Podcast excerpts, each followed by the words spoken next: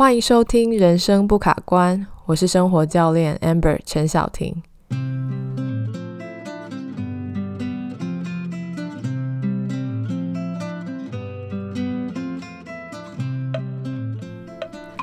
今天是节目的第一集，很高兴可以透过 Podcast 这个媒介来跟大家见面。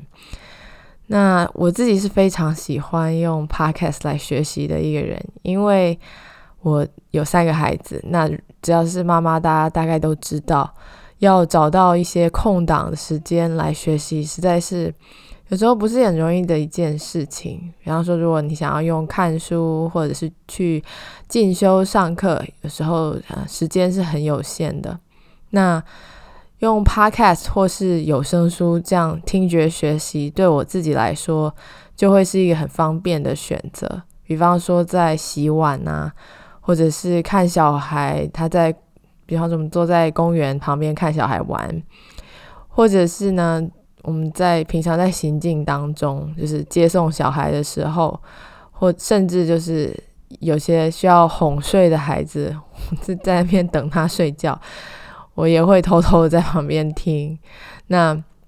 我觉得是一个很好的利用这些空闲的时间的方式，然后顺便可以吸取一些知识，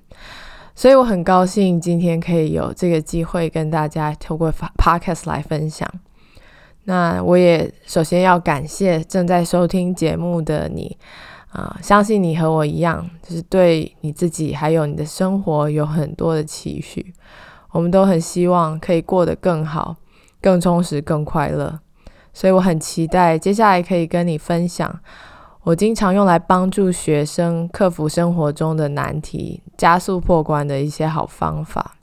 所以几个礼拜前，我在我的脸书跟 Instagram 上问：呃，什么是大家在时间管理方面遇到最大的挑战？结果呢，好几位朋友都有提到。他们最困扰的问题就是所谓的拖延。那拖延是什么呢？简单来讲，它就是你选择延后去做你本来想要做或是计划要去做的事情。啊，我相信大家都很有经验。比方说，一天刚刚开始，我们第一个首先会遇到的，可能就是起床的时候，闹钟一响。我们有一个稍后再提醒的这个按键啊，英文叫做 snooze。我们按下去的时候，就是我们一天拖延的开始。那如果说赖床，这其实算是一个小事，因为可能就是几分钟的时间。但是呢，比较大的拖延，有可能就会变成是我们的梦想或是目标的一个杀手。有些我们很想要做的事情，或是很想要达成的梦想。就因为拖延的关系，所以一直都没有去做。有的时候也会因此影响到我们对自己的信心，还有我们对啊生活的希望。那所以，因为新年快到了，我们知道新年的时候，很多人会设定新年的新希望，还有设定新的目标。但是呢，有时候会发现，好像每一年设的目标都是差不多那些，但是。大概在第第一个礼拜，甚至是前三天开始执行，然后呢，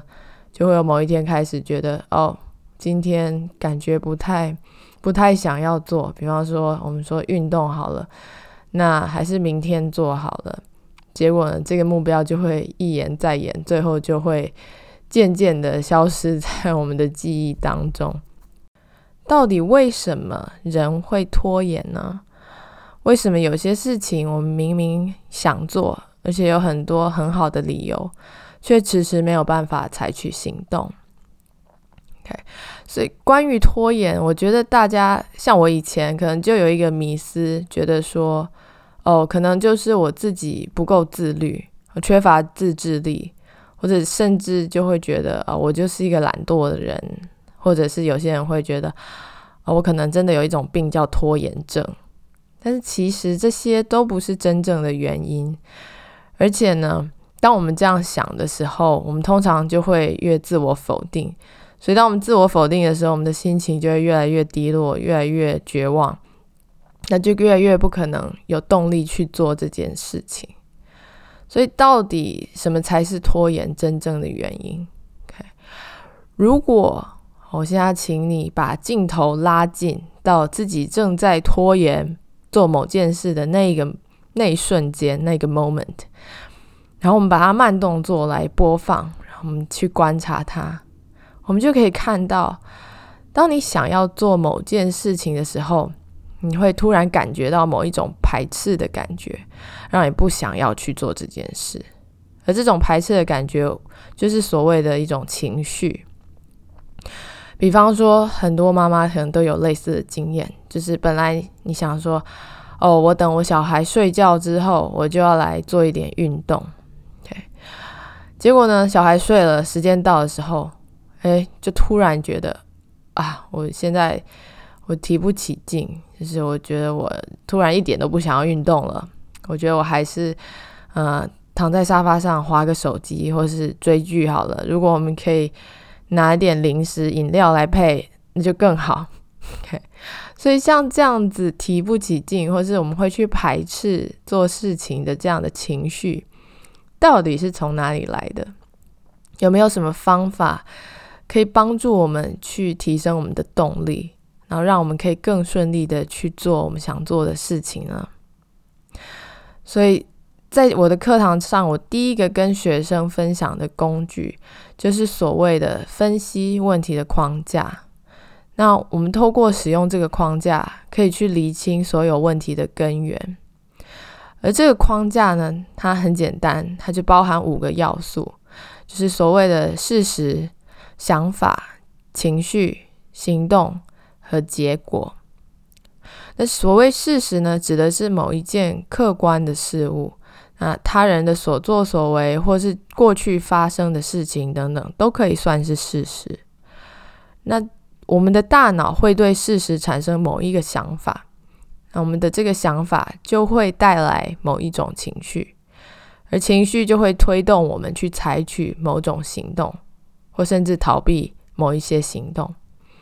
那最后就会为我们创造出某种结果，就是我们生活的现况。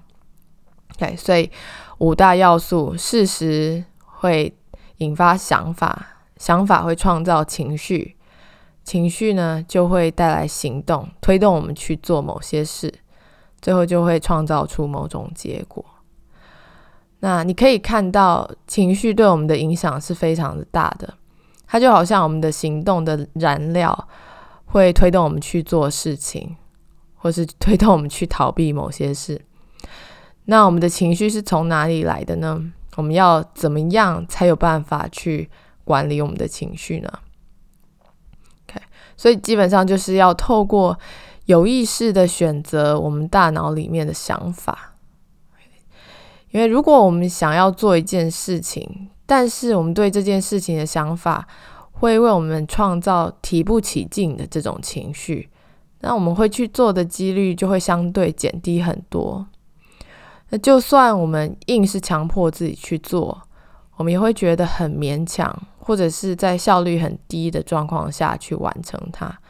而且也不可能长久，因为每一次我们都需要强迫自己去做。那相反的，如果我们选择的想法是可以为我们创造动力的这些情绪的想法，那很自然的，我们在采取行动的时候，就会觉得好像如虎添翼那种感觉。所以谈到这边，我想到我一个学生，他曾经跟我问说：“他说老师，如果我们可以选择这些帮助我们去做事情的想法，那你可不可以？”把这些很有用的想法全部写在一张纸上，然后就就寄给我。那我就尽量把这些想法背起来，然后用这些想法去想就好了。那我就跟他说，我其实也很希望这个方法可以帮助你，但是如果这样子就可以做到的话，那世界上大概所有问题都已经解决了，也不需要我来上这个课。所以现在的问题是。我们可能知道所谓正面的想法是长什么样子的，但是因为我们的大脑，它的本能就是会依照过去的习惯去想事情，所以如果你没有先找出你原本就有的想法是什么样子的话，你就没有办法去接受你的新的想法。就好像你如果很想要把你家里布置的像 IKEA 里面的样品屋那种很舒服、很漂亮的样子，可是你家里的家具还有杂物完全就是跟那里的东西完全不一样，而且可能很多很杂。那这样子的话是不可能做得到的，因为你必须要先断舍离。所以想法也是一样，我们需要先找出我们旧的想法，然后把这些啊多余的想法、卡住的想法先请出去，我们新的想法才有可能进来，才能为我们创造新的情绪，而不是有旧的那些情绪一直在阻碍我们。所以呢，我们要怎么样找出阻碍我们采取行动的想法呢？如果你一直发现你没有办法提起动力去做某一件事情，那第一步就是去观察，当你选择不去做这件事情的那个瞬间，你感受到的情绪是什么？也就是说，你有什么感觉？比方说，呃，我有一个学生，他对于整理房间他有很大的障碍，然后他说他其实已经做了很多的努力。读了很多很多相关的整理的书籍，包括近藤麻里惠，我们知道很有名的，或是任何的嗯相关的极简主义等等理论，他都去研究了。然后还有各种的方法，他甚至说他觉得自己已经可以去教别人怎么整理，可是就不知道为什么他自己遇到整理这件事的时候，就会很难提起动力去执行。所以我问他：“当你想到要整理的时候，你有什么感觉？你有什么情绪？”然后他就说：“我觉得压力很大，我觉得压力非常的大，所以这个情绪会让这位学生他宁可去逃避整整理的这件事，然后去做别的事情。所以我们已经找出，在这个例子里面，他的情绪是所谓的压力。”那接下来第二步就是要问你为什么会有这个情绪？为什么整理房间会让你有压力呢？那这个学生说，他的先生是一个很爱干净、很擅长整理的人，他觉得整理是一个很简单的事情，但是他看到家里很乱，就会觉得不高兴，觉得太太没有尽好他的责任，所以呢。这个太太就觉得她的压力很大，觉得她自己很失职，她可能是一个失职的太太，失职的妈妈。那所以你看到这里，你可以知道，这个人他之所以会提不起动力去整理，是因为他对这件事情有很多的想法，那这些想法帮他带来很多的压力。那在他压力很大的时候，他就不会有动力想要去做这件事。所以，当你去观察自己拖延当下的情绪，然后找出你的想法的时候，我要请你先注意一件非常重要的事情。很多人在这个阶段就会开始意识到，哦，原来是我的想法帮我创造了这个没有办法行动的结果，然后他们就开始质疑自己为什么要这样子小题大做，他们就会想说。哦，我是不是一个很懒的人啊？我会不会是不是因为我好逸恶劳，或是我就是不自律？不然为什么我总是会有这些负面的想法？我为什么不能想的正面一点？那让我可以就是更有效率的去行动。那其实呢，这个是因为我们的人类的大脑里面有一个叫做原始脑的部分。那讲专业一点，可以称它为杏仁核。这个原始脑它有一个特色，就是它特别会注意周遭的威胁还有问题，他会把问题放大，所以遇到事情的时候，他会非常希望可以选择趋吉避凶，而且原始脑的反应非常的快，它常常是用一种自动导航的模式在操作。比方说，当我们想到要运动的时候。原始脑的第一个反应可能就是啊，好麻烦，好累，运动好辛苦哦，然后会很酸痛，或是哦我没有时间，或是小孩可能会来打扰我等等。OK，所以他会想很多可能的危险、可能的问题，即使那还没有发生。那在原始脑，他一感受到不舒服的时候，他第一个反应就会想要去逃避，所以他会选择让自己轻松舒服的事情来做。那在这个时候，我们可能就会选择在沙发上划个手机啊，或者是啊，忽然想到，哎。我要运动，那我应该要穿漂亮的运动服，我才会比较有动力啊。所以开开始上网逛网拍，或者是呢到厨房拿个点心来吃等等。OK，所以为什么我们的原始脑会这样子做呢？为什么他要这么哦好逸恶劳？其实是因为在远古的时代，我们的老祖宗他们需要用到这个原始脑的本能。来帮助他们提高警觉，以免他们在荒郊野外会被野兽吃掉。那在今天呢，我们大部分的人其实都居住在很安全的环境，我们并不会不用害怕有野兽来攻击，或是有其他的危险。可是我们的原始脑，他的本能还是会习惯时时刻刻去观察周遭可能存在的危险，所以会把问题放大。然后经常就会去逃避、躲开它，所以结果就是我们会无意识想要待在我们的舒适圈里，我们不想要去做困难或是复杂、辛苦的事情，而这就是为什么会一直去拖延的原因。所以，如果你有拖延的困扰，其实我真的要恭喜你，因为你非常的正常，而且你有一颗非常健康的头脑。所以你的原始脑很努力的想要让你过着很舒服、很轻松自在的生活。那好消息是我们每一个人也具备一颗所谓的理性脑。那借着这个理性脑呢，我们可以去观察我们自己的情绪和想法，然后找出问题的症结点，有意识的去思考之后，我们希望用什么样的想法来，还有情绪。来采取行动，所以当我们看到这些自己的想法是怎么影响到我们的行为的时候，我们不需要去做更多的自责或是批评，要不然这些自责批评就会为我们带来更多焦虑的情绪，更想要去逃避。我们只需要抱着一个好奇，还有认识自己的心态去观察自己的想法。比方说，你可以想说。哦，好有趣哦！我真的不知道，原来是这些想法在影响着我的行动，所以是用这样的一个出发点去观察自己。所以最后第三步呢，我们必须在我们知道了我们的想法之后，我们要问自己：哦，为什么我的大脑会选择这样子想？那我问我这一位学生，就是。其实有小孩的家里常常会需要整理，是一件很正常的事情啊。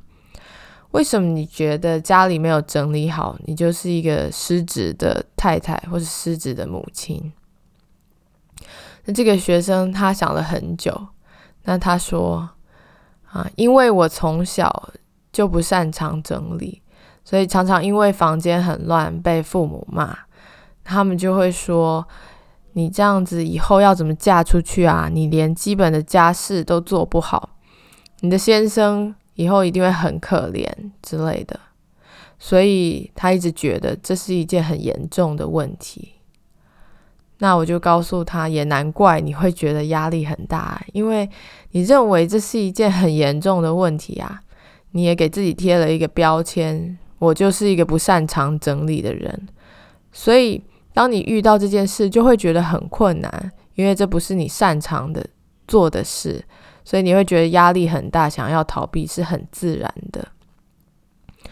当这个人他终于去理解自己内心对整理的想法，然后去体谅他自己的苦衷以后，他慢慢的可以开始用比较客观的心态，还有平常心去面对整理这件事情。然后他开始不再那么样的排斥，那所以与其说他就是一个不擅长整理的人，他后来决定他要改变想法，他把自己视为是还在学习整理的一个人。所以他不会再把整理当做是一个决定他这个人是否成功或失败的标准，去强迫自己，而是把每一次的整理当做是一个练习、学习的机会。所以总而言之，如果你想要从根本克服你对某一件事情的拖延习惯，那我就要邀请你从观察自己开始，找出问题的根源。所以，我们复习一下，第一步就是我们要把镜头拉近，看看我们自己决定要拖延的那个瞬间，感受到什么样的情绪。